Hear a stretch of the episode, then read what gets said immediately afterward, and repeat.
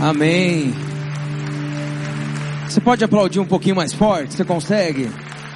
Como é bom a gente conhecer esse Jesus, na é verdade? Antes de sentar, dá uma boa noite para a pessoa que está do seu lado, com um sorriso acompanhando aí. Essa que é uma noite tão especial para o povo de Deus que se reúne para adorá-lo, para ouvir a palavra dele. É um momento muito especial para a gente estar tá aqui reunidos. E hoje eu tenho o privilégio de compartilhar a palavra aqui com os irmãos. É, não sei se você já me conhece, eu sou o Eric, sou pastor de pré-adolescentes aqui nessa igreja, galera de 10 a 12 anos, Ministério Up. E talvez você não me veja muito por aqui, porque aos domingos nós estamos no ginásio. Então todo domingo eu prego também, mas no ginásio, com uma roupa um pouquinho diferente, claro. Até porque se eu aparecesse de terno lá, eu acho que eles iam tirar foto e postar no Instagram deles me zoando, porque é assim que eles falam, né?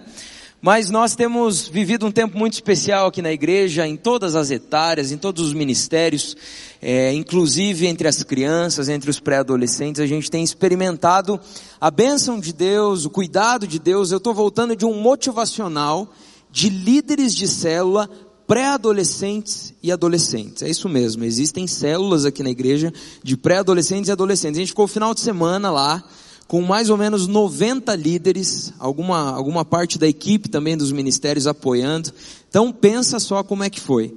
A gente buscando a Deus, falando as coisas do ministério e tudo aquilo que também envolve adolescente, como muita bagunça e muita comida também. Né? Então foi um tempo muito especial e eu estou muito feliz de terminar o meu final de semana aqui com os irmãos, podendo compartilhar aquilo que Deus colocou no meu coração. Mas antes da gente ir para a palavra, eu gostaria de orar mais uma vez com vocês. Você topa? Feche seus olhos, baixe sua cabeça. Pai querido, obrigado, Pai. Obrigado porque a tua palavra nos promete que quando te buscamos de todo o nosso coração, nós te encontramos.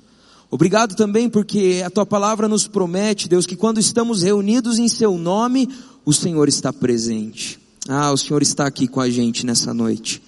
E a nossa oração, Pai, é que a tua palavra possa encontrar em nossos corações terreno fértil, que ela possa frutificar, que ela possa nos transformar. E que a gente saia daqui nessa noite de maneira diferente pela qual a gente entrou. Se tem alguém aqui que está desanimado, está cansado, está com o coração pesado, eu quero te pedir que o teu espírito possa renovar o coração dessa, desse meu irmão. Eu quero pedir também, Deus, que o Senhor nos desafie, que o Senhor nos oriente, que o Senhor ajuste o que precisar. Pois como já vimos nesse culto, Deus, muitas vezes o Evangelho, viver para o Senhor é muito mais do que temos feito. Então, nós te damos a liberdade de nos desafiar, Pai.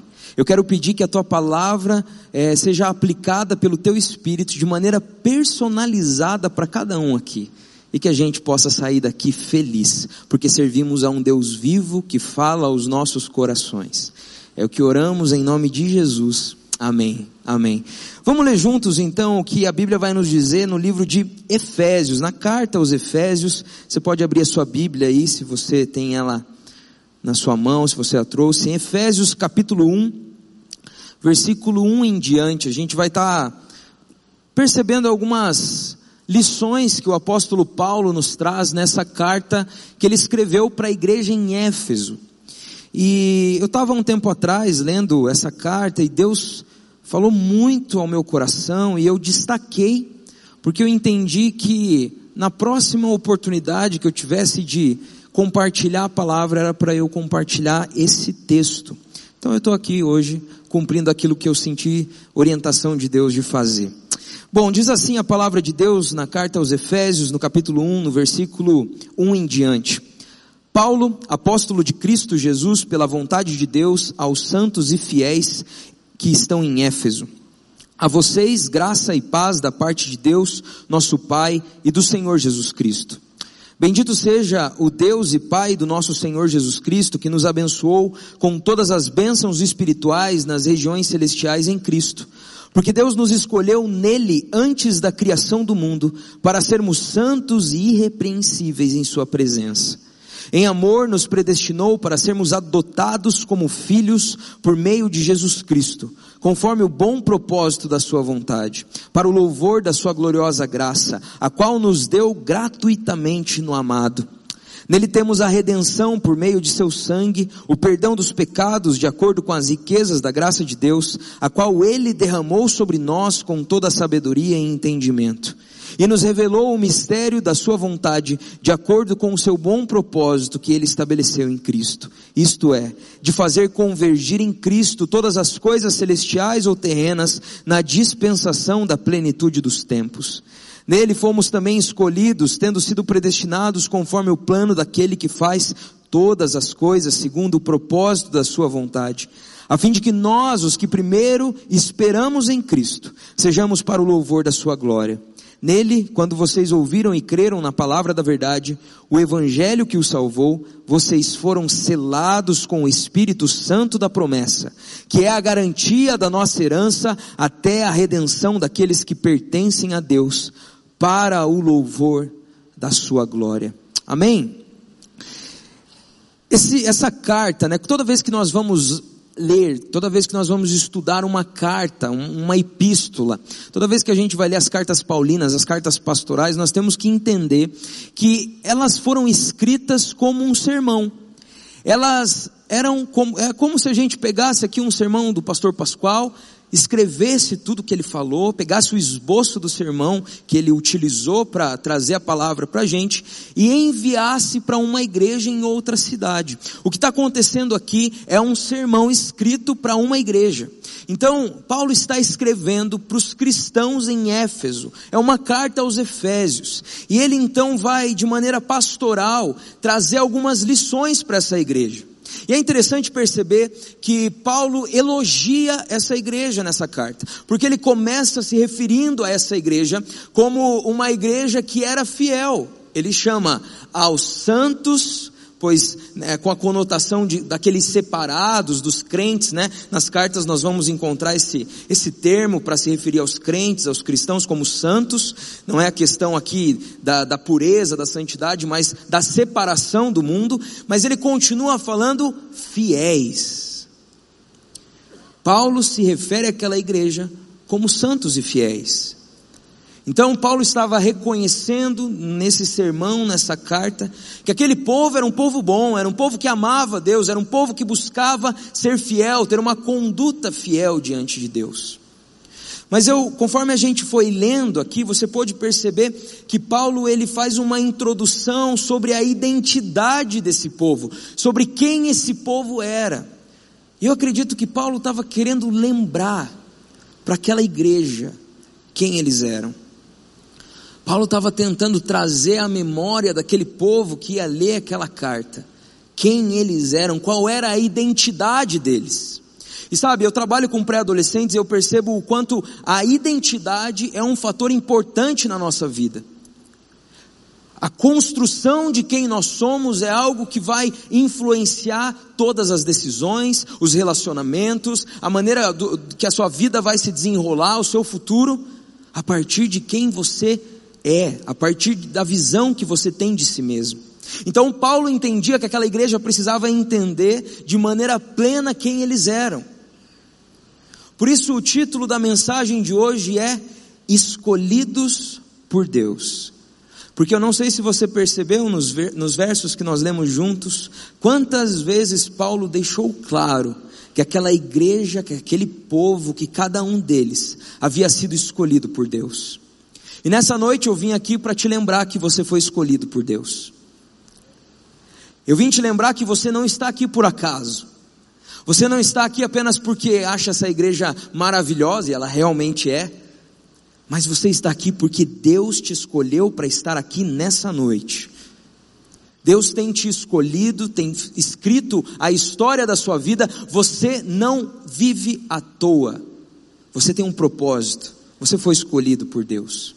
Mas Paulo vai trazer algumas lições, eu gostaria de destacar algumas delas, algumas características dessa identidade da igreja, a nossa identidade, porque eu acredito que Deus quer falar com a gente também, como falou com aquela igreja. E a primeira característica que eu percebo que faz parte da identidade de um, de um povo que segue ao Senhor, é que nós fomos escolhidos para sermos filhos escolhidos para sermos filhos. O apóstolo Paulo vai se referir àquela igreja como uma igreja que foi adotada. Em Romanos capítulo 8, versículo 15, a Bíblia vai dizer: Pois vocês não receberam um espírito que os escravize para novamente terem medo, mas receberam o espírito que os adota como filhos, por meio do qual clamamos: Abba, Pai, Paizinho, meu Pai. O apóstolo Paulo entendia que se aquela igreja ajustasse a identidade, se aquela igreja ajustasse a visão de si mesma, entendendo que elas, que eles haviam sido adotados pelo, pelo Deus único e verdadeiro, as coisas iriam mudar. Ele entendia que aquela igreja precisava viver mais plenamente a identidade que Deus tem, tinha para eles e Deus tem para nós. E por isso ele destaca: vocês foram adotados. E talvez na, na nossa mentalidade, a, o termo adoção não tenha o peso que o apóstolo Paulo queria que tivesse, como tinha para aquela cultura, para aquela igreja. Porque, cá entre nós, quem já viu um irmão mais velho pegando no pé do irmão mais novo, falando assim: para com isso, você foi achado num latão de lixo, você é adotado, você nem é meu irmão de verdade. Já viu essa brincadeira? Porque a adoção é sempre uma brincadeira, é uma coisa que parece né, muito negativa, existe esse, esse conceito, esse preconceito de que é uma coisa negativa. Para vocês terem uma ideia, até a década de 80, aqui no Brasil, os filhos adotados, os filhos adotivos não tinham os mesmos direitos de um filho legítimo. As coisas mudaram depois. E por vezes a gente, se a gente enxergar essa fala do apóstolo com os nossos olhos, a gente talvez não entenda a profundidade. Eu não sei se os irmãos sabem, eu já compartilhei algumas vezes nas palavras que eu, que eu trouxe para essa igreja, mas eu sou adotado. De verdade, né? Literalmente agora falando. Eu sou adotado, eu fui adotado quando eu era bebezinho, e desde pequeno eu cresci ouvindo da minha mãe a explicação de que eu não tinha vindo da barriga dela, mas que eu era um filho do mesmo jeito. E eu cresci sabendo disso. Eu cresci sabendo que eu era adotado, mas muita gente me pergunta: e aí, como é que é?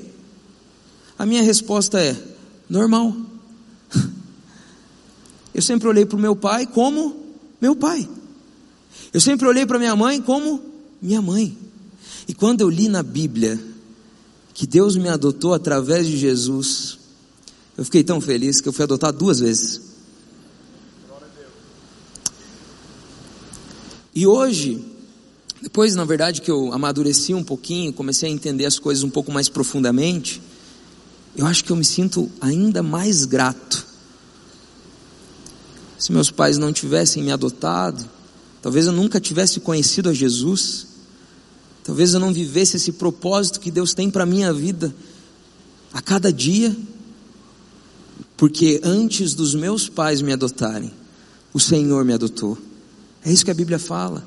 Antes de tudo, você foi escolhido para ser filho.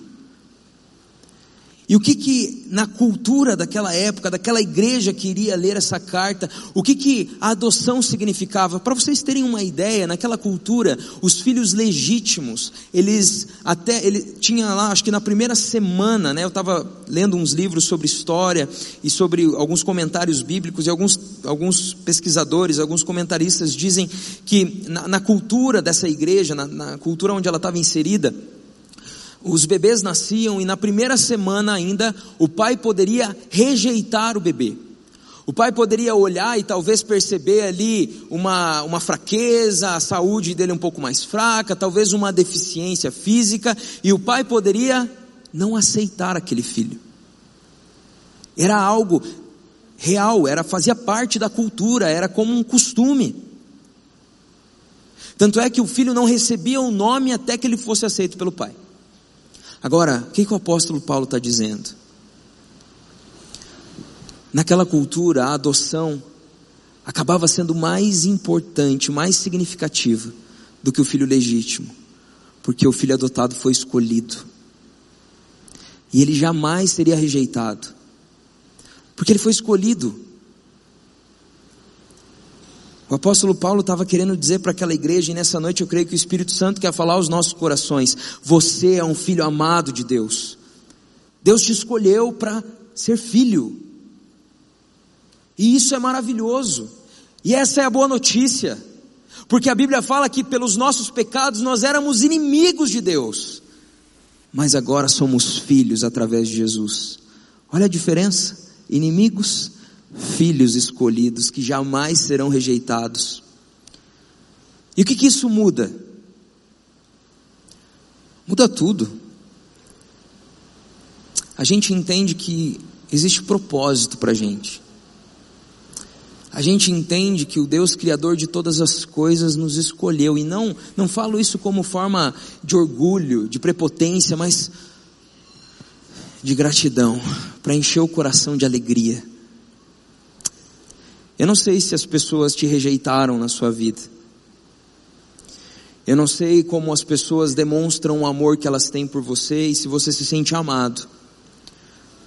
Mas a Bíblia nos afirma que antes que tudo existisse, você foi amado.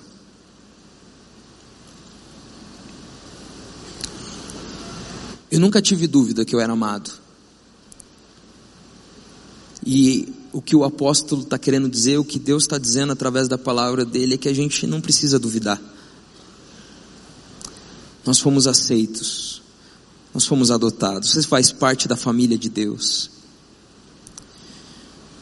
E a gente precisa entender que assim como a gente percebe, por exemplo, na parábola do filho pródigo, né? Tinha o filho mais velho, o filho mais velho achava que era empregado de, do, do pai a gente precisa desfrutar mais o amor do Pai. A gente precisa desfrutar o grande presente que a, gente recebeu na cruz. A Bíblia fala que Deus ele colocou todas as estrelas no seu lugar e as chama pelo seu nome. A Bíblia fala que Deus mediu os mares na palma de suas mãos. A Bíblia fala que esse mesmo Deus te ama e te adotou. Você é filho. Amém? Eu gosto muito de uma música. Se você quiser procurar depois, o nome, o nome da música é Adoção. É, o, o autor e o cantor é o Israel Subirá. Eu gosto muito de dois trechos, de dois versos dessa música. Se quiser, você procura, não sei se vai gostar. Se você não gostar, tudo bem, Deus abençoe. Mas a, a, letra, a letra é muito bonita e ela vai falar sobre esse processo de adoção que a Bíblia nos apresenta. E ele vai falar: E a papelada foi tingida em vermelho. Levo o seu sobrenome. Tu me chamas de filho e eu te chamo de pai. Eu sou filho do Ari e da Dirce, porque eles me adotaram. E eu sou filho de Deus, porque Ele me adotou. Você tem vivido como filho? Você tem andado nessa terra vivendo os seus dias, sabendo que você é filho de Deus, filho do Deus Altíssimo, e eu não falo isso como é, uma cobrança, como aqueles adesivos em carro, né? Não sou o dono do mundo, mas sou o filho do dono. Não estou falando isso, eu estou falando que você pode confiar num Pai de amor, que é perfeito, que sabe o que você precisa, que cuida de você. Sabe quando eu começo a o meu coração começa a entrar em dúvida em algumas questões da minha vida e às vezes eu chego a me questionar detalhes do amor de Deus, eu me lembro de tudo que Ele já fez por mim. E eu falo para mim mesmo, Eric, respira fundo, porque Deus te ama. O Pai ama você. E é isso que o apóstolo Paulo estava falando para aquela igreja, é isso que Deus está falando para a gente nessa noite. Mas eu acredito que o apóstolo também estava deixando claro outra característica da identidade daquela igreja. O versículo vai dizer que nós fomos separados para sermos santos e irrepreensíveis. Então, além de sermos escolhidos para sermos filhos, fomos também escolhidos para sermos santos e irrepreensíveis. E essa é a parte mais desafiadora, porque aceitar o amor de Deus é uma maravilha. Você foi adotado, Ele ama você. Mas quando a Bíblia nos apresenta um desafio de uma nova conduta, de uma nova maneira de viver, aí muitas vezes fica um pouco mais complicado. Nós temos uma certa dificuldade em viver isso. Mas o apóstolo Paulo estava lembrando aquela igreja que assim como eles haviam sido escolhidos para serem filhos, eles foram escolhidos para serem santos e irrepreensíveis. Santos Aqui sim com a conotação de pureza, de santidade, de luta contra o pecado, de ter uma conduta diferente. E irrepreensíveis. Eu creio que o apóstolo Paulo queria deixar claro uma coisa: santos significava você buscar pureza diante de Deus, irrepreensíveis diante das pessoas. Porque o que significa irrepreensível? Não ter o que ser repreendido. Se eu estivesse pregando para pré-adolescente aqui, eu falaria: não ter motivo para levar bronca, puxão de orelha, castigo, conversa. O que o apóstolo estava falando aqui é que nós precisamos buscar uma conduta de santidade, de pureza, uma conduta de retidão diante de Deus, mas também diante dos homens. E muitas vezes nós temos a desculpa, né, de não, as pessoas precisam olhar para Deus em primeiro lugar, e sim, elas precisam, mas nós somos o corpo de Cristo e elas olham para a gente também. E faz parte do desafio cristão, da busca em ser parecidos com Cristo, que nós também, diante das pessoas, sejamos irrepreensíveis. Isso vai gerar uma confusão nas pessoas, porque elas não vão gostar da mensagem que você prega, elas não vão gostar do, do que você crê, daquilo que você faz de certo, daquilo que você evita de fazer que é errado, elas podem até não gostar, mas elas não vão ter motivo para te repreender, para te acusar. É isso que Deus espera de nós. Que nós brilhemos a luz de Cristo. Santos e irrepreensíveis. O povo de Israel tinha sido escolhido para ser separado. O povo de Israel tinha sido escolhido. É interessante pensar, né, num, num bebezinho nascendo e crescendo no povo de Israel, lá na época do Antigo Testamento. Ele crescia ouvindo as promessas de Deus para ele. Ele crescia ouvindo a história maravilhosa do povo dele. Como a gente estudou a história do Brasil, eles estudam a história do povo deles. Olha, sabe, determinada época, nosso povo foi escravo, mas o nosso Deus nos libertou. Através de dez milagres, Ele nos resgatou do Egito e nós estávamos fugindo e de repente o mar se abriu à nossa frente. Imagina você crescer ouvindo isso. Esse é o nosso Deus. Só que o povo de Israel tinha uma missão, tinha um desafio, tinha um chamado para viver sendo santo no meio dos povos vizinhos. E muitas vezes, várias vezes, eles não conseguiam. Eles começavam a adorar outros ídolos, eles começavam a buscar a bênção de outros deuses do, dos países vizinhos, dos povos, e se esqueciam do seu Deus. E eu creio que isso se aplica a nós. A gente não anda por aí, não encontra templos para estátuas aí, como na época do Antigo Testamento, a cada esquina. Mas nós temos deuses de hoje em dia. Existem valores nesse mundo, existem ideologias, hábitos, que são os deuses de hoje em dia. E o que Deus está pedindo para a igreja dele, para o povo dele, da nova aliança, que é a igreja, que é o corpo de Cristo, aqueles que foram adotados para serem filhos, é que sejamos santos e repreensíveis. É que nós não nos curvemos diante dos valores desse tempo. De que maneira você tem conduzido seu, os seus negócios, o seu emprego? De que maneira você tem prestado contas? De um jeitinho que você dá aqui e ali, sempre negociando. Não, mas aqui é difícil, né? Vamos fazer assim mesmo. De que maneira você tem conduzido a sua casa, você tem se portado em casa, com a sua família. Porque os valores de hoje em dia são quais? Família não é tão importante assim. Mas nós não servimos aos valores de hoje em dia. Nós fomos chamados para sermos santos, separados, irrepreensíveis.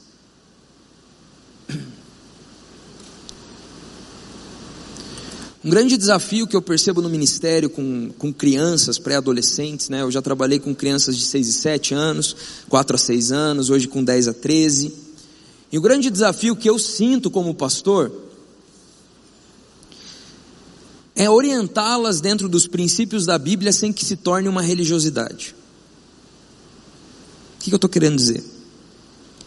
Estou querendo dizer que não é uma série de regras ser santo e irrepreensível. Não é uma legislação que você segue para você não ter consequências, não ser preso, entre aspas, aí por Deus em alguma situação que Ele te pegue. Ser santo e irrepreensível é muito mais do que isso. A Bíblia fala que Ele escreveria com o Espírito dele a lei nos nossos corações. Então a lei não é falada para arrumar o jeito que a gente vive. Sabe o que, que tem que acontecer? Quando você entende que você é filho, isso tem que mudar você de dentro para fora. Então, qual que é, o que, que eu faço no Ministério de Pré-Adolescentes? E que a gente tem que fazer? A gente tem que amar a Deus. A gente tem que amar a Deus acima de todas as coisas. E é isso que eu falo para eles: vocês precisam amar Jesus. Vocês precisam amar o Senhor acima da vontade própria, acima do prazer, acima do conforto. É isso que nós, como igreja, precisamos viver para sermos santos e repreensíveis, amarmos o Senhor acima de todas as coisas, acima da nossa própria vontade. Porque o pecado nada mais é do que uma idolatria do eu. Quando você diz sim para a sua vontade, você está idolatrando a si mesmo. Foi isso que aconteceu no jardim do Éden. Eles preferiram seguir a própria vontade e tapar os ouvidos para a orientação de Deus. Então, quando Deus nos chama aqui nesse, nesse texto para sermos santos e irrepreensíveis, o que eu estou falando aqui não é colocar um peso nas suas costas, mas é dizer que o amor do Pai te transforma de dentro para fora e muda as tuas ambições, os teus objetivos, as tuas vontades. Se você caminha com Deus, você começa a ser parecido com Ele. Se você ama o Senhor, esse amor te transforma. Agora, se você segue somente a sua própria vontade, a sua própria cabeça, suas próprias ideias, conforme muda a situação, você segue as suas emoções, você ainda não crucificou o seu eu, você ainda não entregou realmente o controle da sua vida a Jesus. E talvez hoje seja o dia de você sair daqui falando: Deus, toma o controle. Deu para entender? Nós recebemos um amor maior do que a vida. Nós recebemos um amor que nós não poderíamos pagar. Mas quando a gente recebe esse amor verdadeiramente no nosso coração, ele entra e muda. Eu comecei a seguir as regras da minha casa, não com a ameaça de que eu fosse expulso de casa, né? Meu pai não chegou para mim e falou: oh, se você não seguir, você não vai ser mais meu filho. Eu fiquei parecido com meu pai, eu tenho manias do meu pai, porque eu era filho. Porque eu estava com ele o tempo todo. Porque eu o amava, porque eu o admirava. Da mesma forma, você não tem que fazer força, a força do teu braço para ser transformado. Você precisa andar com teu pai. Você precisa entrar no teu quarto lá para um encontro com ele todo dia. Você precisa confiar nele. Você precisa entregar a vida para ele. Sua vida não é mais sua, e a partir do momento que você entrega a vida para Jesus, ela fica um dia melhor do que o outro.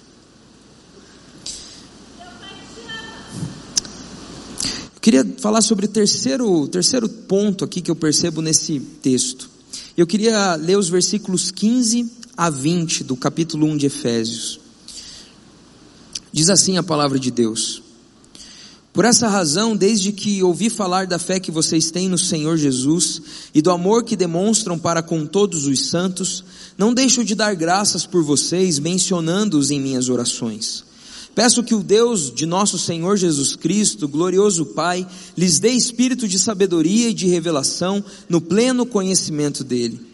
Oro também para que os olhos do coração de vocês sejam iluminados, a fim de que vocês conheçam a esperança para a qual Ele os chamou, as riquezas da gloriosa herança dele nos santos e a incomparável grandeza do seu poder para conosco, os que cremos conforme a atuação da sua poderosa força.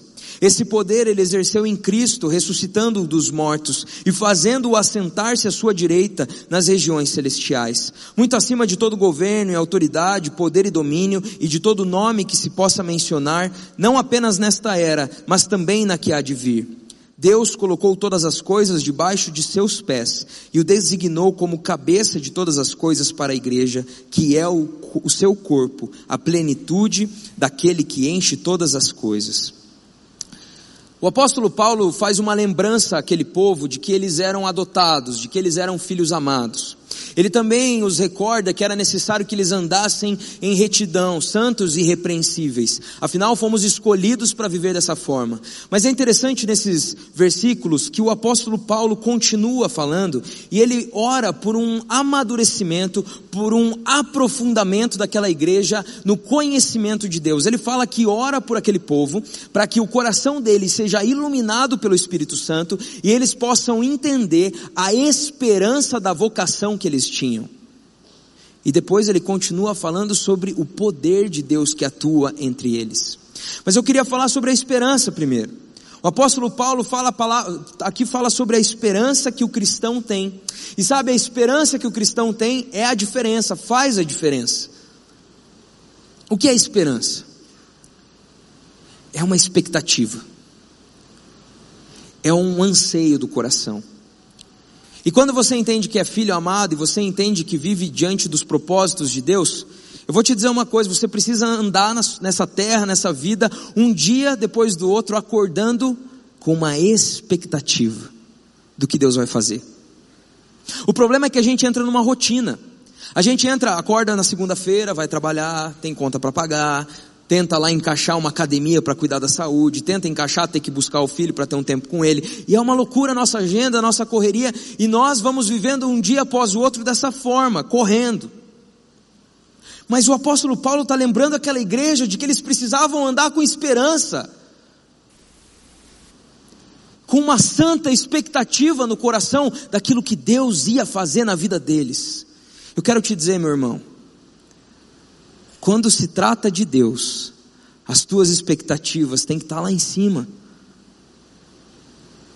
As expectativas para o seu dia a dia, para a sua vida, para aquilo que Deus te revelou como propósito, te orientou, precisam estar lá em cima e não como coisas grandiosas que você vai conquistar, mas como coisas significativas, importantes coisas que vão realmente dar plenitude para a tua vida. Eu não estou falando aqui que tua conta bancária vai ficar lá em cima, eu estou falando que o teu coração vai estar tá cheio, mesmo que a tua conta bancária esteja lá embaixo.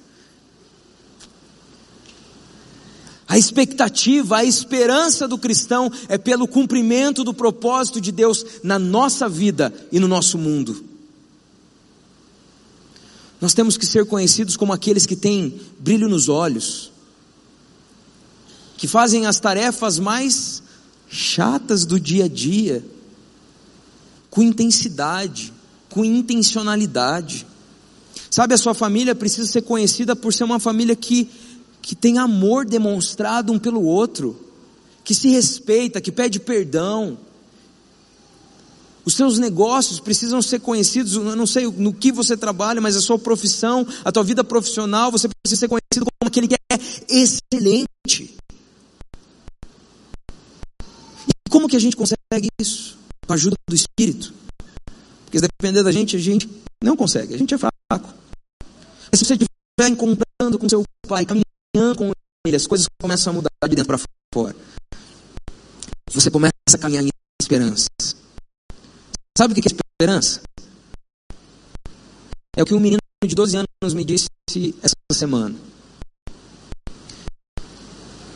Mas pouco mais de uma semana que ele perdeu o pai. Ele tem 12 anos. E estava compartilhando com a gente que quando ele, ele, chegou da escola e ele encontrou o pai desacordado e eles chamaram né, ajuda. naquele momento de angústia e desespero, aquele menino saiu de casa, foi para fora. E, e, e, ele me contou assim, pastor, lembra do acampamento no passado? Eu falei, lembro, cara. Ele fala, falou assim, lembra do culto da fogueira? Eu falei, claro. O céu está bem estrelado, né? Eu falei, hã? Ele falou, você lembra o que o pastor falou? Eu... Essa é a diferença do cristão. A diferença do cristão não é o lugar que vai domingo. Não são as músicas que ele ouve apenas. Mas, através de nós, e nós precisamos, como cristãos, nos agarrar firmemente a essas verdades, como Hebreus capítulo 2 diz. Deus é santo, poderoso, e Ele continua atuando através de nós. O apóstolo Paulo aqui vai dizer que esse poder foi manifestado quando Jesus Cristo foi ressuscitado dentre os mortos. O mesmo Espírito, o mesmo poder que ressuscitou Jesus dentre os mortos, atua na sua vida. Através de você, primeiro te transformando, primeiro te transformando em alguém melhor, te ajudando contra os seus pecados, como uma menina de 10 anos que me procurou falando: Pastor, eu e minha mãe estamos jejuando para eu parar de falar palavrão. Essa menina entendia que, buscando a Deus, o poder dele ia atuar na vida dela. Mas também, tendo ousadia, falando de Jesus para as pessoas, entendendo que o poder de Deus está em nós através do Espírito dele para nos capacitar. Isso tem que fervilhar no nosso coração. A esperança e o poder. O apóstolo Paulo estava lembrando que isso tem que fazer parte da nossa identidade como crente. A gente tem que andar em esperança, a gente tem que andar em poder. E a última lição que eu percebo nesse texto é que nós somos escolhidos primeiro para sermos filhos, escolhidos para sermos santos e irrepreensíveis, escolhidos também para que a gente possa andar em esperança e poder, mas escolhidos para ser corpo de Cristo. O apóstolo Paulo termina ali, né, esse trecho que a gente leu, falando: Deus é, esse poder ele exerceu em Cristo, ressuscitando dos mortos, fazendo-o assentar-se à sua direita nas regiões celestiais, muito acima de todo governo e autoridade, poder e domínio, de todo nome que se possa mencionar, não apenas nesta era, mas também na que há de vir. Deus colocou todas as coisas debaixo de seus pés e o designou como cabeça de todas as coisas para a igreja, que é o seu corpo. Mas também no capítulo 2 de Efésios, versículo 19 a 22 diz assim: Portanto, vocês já não são estrangeiros nem forasteiros, mas concidadãos dos santos e membros da família de Deus. E ele continua falando. Você faz parte da família de Deus. Deus colocou dentro do coração do homem um anseio por pertencer. Uma vontade de fazer parte de um grupo, de ter gente próxima. Ele nos deu uma família, mas a gente sempre procura amigos, pessoas fora da família nuclear, para trazer para a nossa vida, porque nós queremos fazer parte de algo. Creio que Deus colocou isso porque Ele já estava pensando na igreja. E aqui o apóstolo nos lembra, e lembra aquela igreja, de que eles eram família de Deus. Eu estava vendo um documentário, eu gosto muito de ver documentários aleatórios às vezes, só para entender algumas coisas que eu tenho curiosidade. E eu estava vendo documentários sobre ah, como era o movimento, né? Eu, eu, eu, assisti um filme que me levou até esse documentário, como era difícil a situação da cidade de Nova York na década de 70. E eu assisti o um filme, um filme que mostrava algumas gangues, eu falei, não pode ser assim. Porque no filme aqueles homens, aquela, aquele grupo de homens, eles eram uma gangue, eles usavam até um uniforme. Eles usavam, todos usavam um colete, conforme o nome da gangue. E daí tinha outro que usava um chapéu e uma bengala. Gente, eu fiquei, não pode, é ficção isso, né? Eu fui pesquisar e descobri que era verdade. Eles eram um clã dentro da cidade. Por quê? Por que, que os, esses rapazes, e hoje em dia isso ainda acontece, se envolvem nesses grupos? Vários fatores, mas um deles eles querem pertencer a algo. Eles querem sentir que são parte de algo. E aqui o apóstolo Paulo está nos dizendo: você faz parte de um corpo. Você é o membro de um corpo, o corpo de Cristo. E se a gente não entender isso, se nós não entendermos que você, eu, esse povo maravilhoso que serve aqui em tantos ministérios, em tantas áreas, se nós não entender, entendermos que somos um corpo, a gente passa a frequentar uma igreja. Mas a Bíblia fala que nós precisamos ser igreja. Você não vem na igreja, você é igreja. Não existe uma vida solitária, uma caminhada solitária cristã, você precisa estar envolvido, você precisa conhecer gente, você precisa caminhar com pessoas, você precisa prestar contas, você precisa ensinar aquilo que Deus está fazendo na tua vida, você precisa fortalecer aqueles que estão fracos ao seu, ao seu lado. Isso é ser igreja. Cada um com a sua função, e não existe função mais importante. O fato de eu estar aqui pregando não significa que eu tenho uma função mais importante. Existem várias funções. Para vocês terem uma ideia, Billy Graham se converteu em um culto. Mas ele não ia ficar no culto.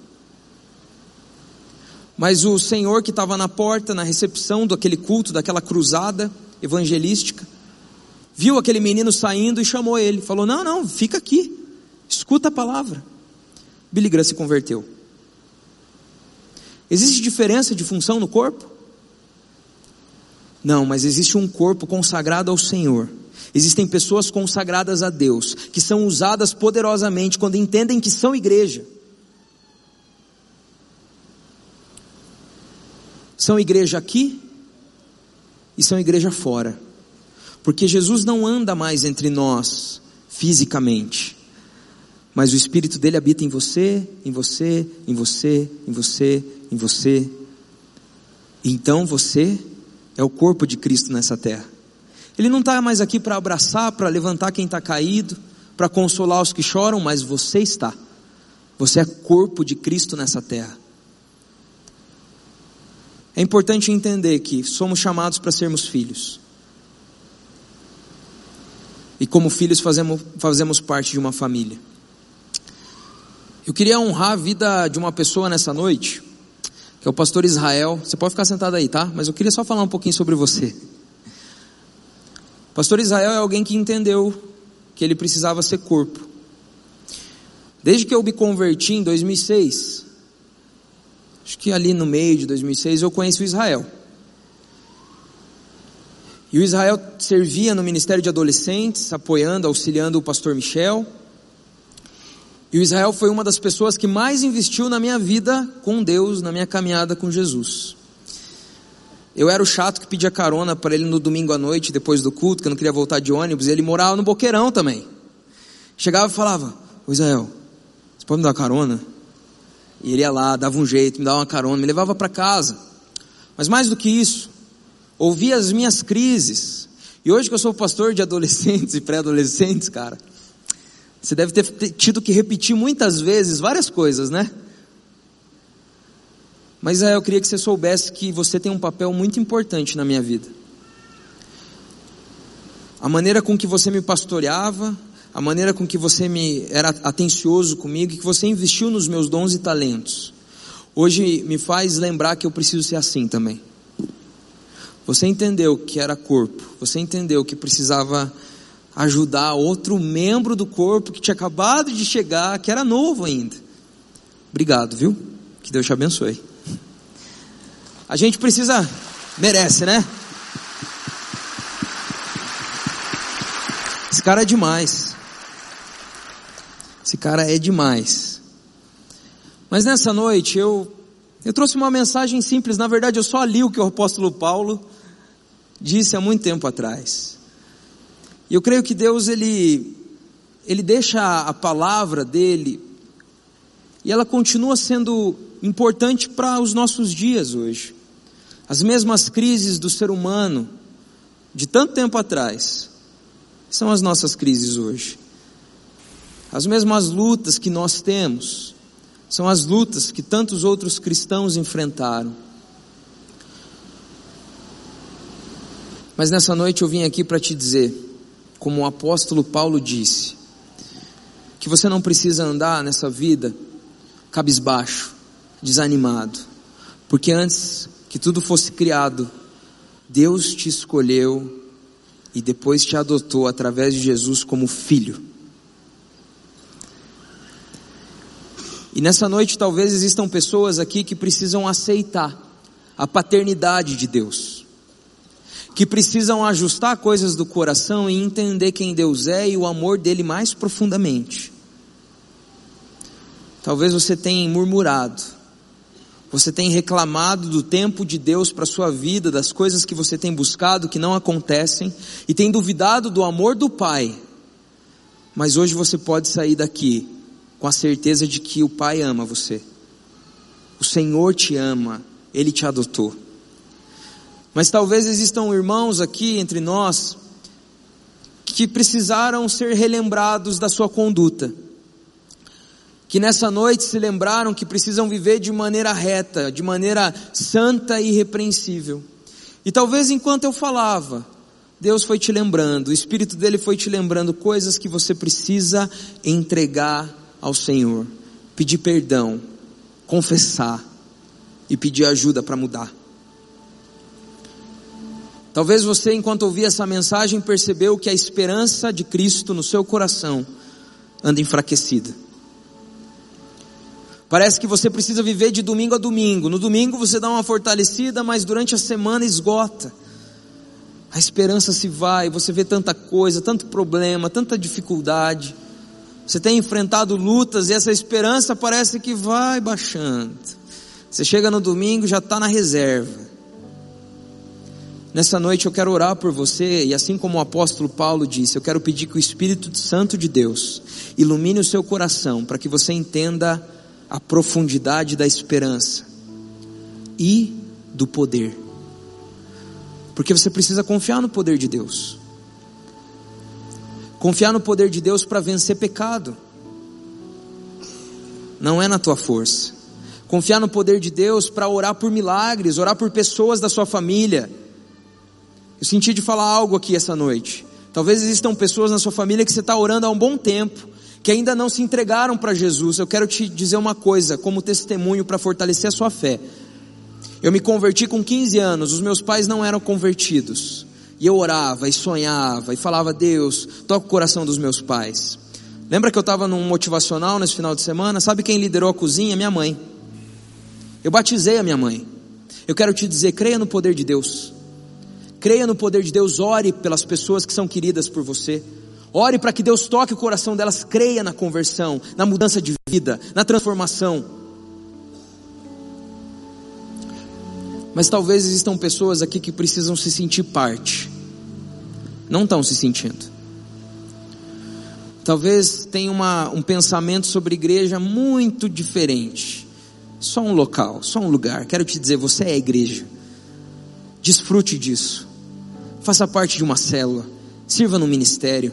Venha aos cultos, venha com alegria, invista seu tempo discipulando alguém, invista sua vida cuidando de pessoas, você vai ver como isso vai preencher o teu coração, vai te dar mais plenitude para viver.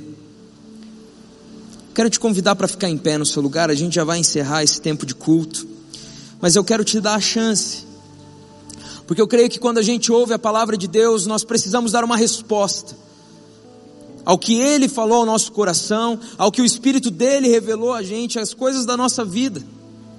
E nessa noite eu quero orar por pessoas aqui. E eu quero te dizer o seguinte: se Deus falou com você, em algum desses aspectos da identidade da igreja, do povo de Deus, eu não sei qual, talvez até Deus tenha falado coisas que eu nem disse, Ele foi te levando, trazendo ao teu coração, trazendo à sua mente. Se nessa noite você quer ser fortalecido pelo poder, pela esperança dEle, se você quer sentir o amor dEle de, de uma adoção realmente, talvez você nunca tenha entregue a sua vida para Jesus, eu quero orar por você também. Se nessa noite você quer orar junto comigo, eu vou te convidar a vir até a frente para a gente orar juntos. Vem até aqui, a gente vai orar para pedir que o Espírito Santo de Deus venha a iluminar os nossos corações, venha a revelar quem nós somos, venha a revelar a verdadeira identidade bíblica em nós, venha a revelar a esperança, o poder dele em nós. Não, dê uma resposta ao que Deus falou ao seu coração. Venha para cá. E como o pastor Pascoal diz, esse não é um lugar que tem algum poder no, no ambiente aqui, muito menos em mim. Mas a Bíblia nos mostra que, como cristãos, como seguidores do nosso Deus, é necessária, é necess, são necessárias decisões. Eu fiz uma decisão em 2006. Decidi que ia seguir a Jesus. Depois, Deus falou que era para ser pastor. Falei, beleza, vamos lá. E dia após dia a gente vai tomando decisões na nossa vida. Às vezes a gente não se dá conta, mas as nossas decisões estão construindo algo. Construindo quem nós somos, construindo o nosso futuro. Talvez você esteja aqui e nunca se deu conta do que você está construindo, mas nessa noite Deus está te falando: eu quero te guiar, eu quero te orientar, eu sou o bom pai. Eu vou te ensinar, filho. Amém. Tem mais alguém que quer orar comigo nessa noite? Venha para frente, a gente vai orar juntos. Essa, é essa é uma apresentação sua diante de Deus. É você falando, Deus, eu, eu, eu entendi que é comigo. Eu entendi. O Senhor falou comigo. Eu quero dedicar minha vida, minha família, meus negócios, meus talentos, meus dons. Eu quero ser seu. Você está na galeria e Deus falou contigo, também vai descendo. A gente vai orar juntos agora, pedindo para que o Senhor possa revelar ao nosso coração a esperança da vocação que nós temos em Jesus. E sabe, como um bom pai, ele quer estar perto da gente. Antes de orar, eu quero te falar: invista tempo nele. A gente investe tempo em coisas que são importantes para a gente, é ou não é? Coisa que a gente gosta. Mas às vezes, para orar, para ler a Bíblia, a gente não gasta tempo. É antes de dormir ali, com sono mesmo. Quero te falar, cara. Marca um horário vai para o seu quarto, dedica, acorda mais cedo se for, possível, se for preciso e possível. Tenha um encontro com seu pai. As coisas vão se transformar de dentro para fora. Persevera dia após dia. Deus tem planos para os seus filhos. Não é assim? Quando um pai tem um filho, não começa a planejar as coisas, não começa a falar, nossa, esse aí, vou ensinar ele a jogar bola. Não, vou ensinar ele a ler, que eu gosto que ele, eu quero que ele leia, vou dar um livro para ele. O bom pai tem planos para a sua vida, e a Bíblia fala que são planos de amor, prosperidade, paz. Que Deus maravilhoso nós temos. Quero que você feche seus olhos, agora a gente vai orar juntos. Mas eu costumo dizer que a oração mais importante é a sua. Lá no UP eu falo isso. Então eu vou deixar você orar primeiro. Fala com Deus, responde para Ele aquilo que Ele falou contigo. Entrega coisas faz compromissos.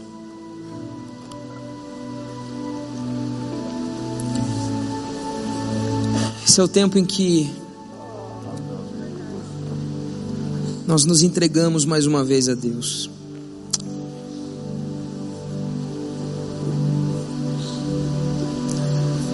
Amém. Pai querido, Pai querido, Obrigado porque o Senhor é nosso Pai. Obrigado porque nós somos teus filhos. Obrigado porque o Senhor nos adotou, Deus, e jamais seremos rejeitados. Obrigado, Pai, porque o Senhor nos ama tanto que entregou Jesus numa cruz pelos nossos erros, pelos nossos pecados.